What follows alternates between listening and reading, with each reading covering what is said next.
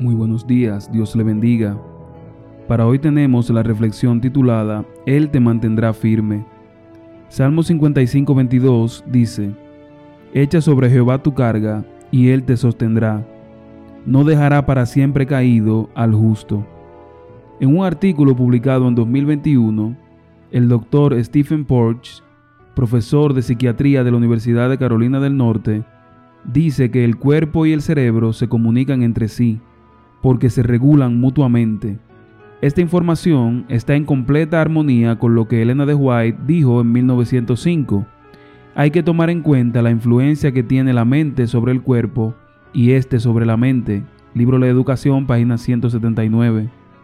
La investigación del Dr. Porch señala el hecho de que la ansiedad no es solo un estado mental, sino una afección que está en nuestro cuerpo, en nuestro sistema nervioso. Así que, al combinarse la mente y el cuerpo, encuentran formas de justificar, perpetuar y darle sentido a esa ansiedad que nos deshace el alma.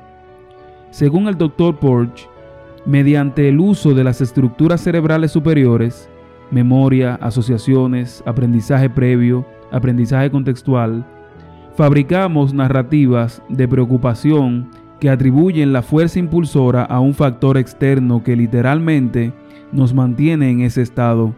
A la mayoría de las personas les resulta difícil separar la ansiedad de la perturbación física, pero es posible.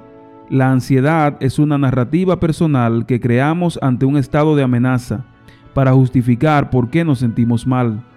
Entonces, ¿cómo podemos cambiar esa narrativa? Porch sugiere que hemos de reeducar nuestro sistema nervioso, no solo tratando de eliminar lo que nos pone ansiosos, sino dándole señales de seguridad a nuestro sistema nervioso. Cuando nos invaden el desaliento y la angustia, hay quienes buscan señales de seguridad en fuentes inseguras. Si queremos darle a nuestra mente y a nuestro cuerpo genuinas fuentes de seguridad, lo mejor es fijar nuestra atención en las maravillosas promesas divinas. Deja tus preocupaciones al Señor y Él te mantendrá firme. Depositen en Él toda ansiedad, porque Él tiene cuidado de vosotros. No anden afligidos buscando qué comer o qué beber, porque todas estas cosas son las que preocupan a la gente del mundo, pero ustedes tienen un Padre que ya sabe sus necesidades. Lucas 12, 29 y 30.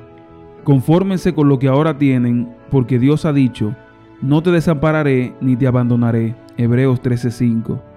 Dios nos mantendrá firmes nos cuidará, sabe lo que necesitamos y no nos va a desamparar. Son promesas que nos dan muchas señales de seguridad. Este es el devocional tomado del libro Yo estoy contigo, escrito por el pastor Vladimir Polanco. Feliz día.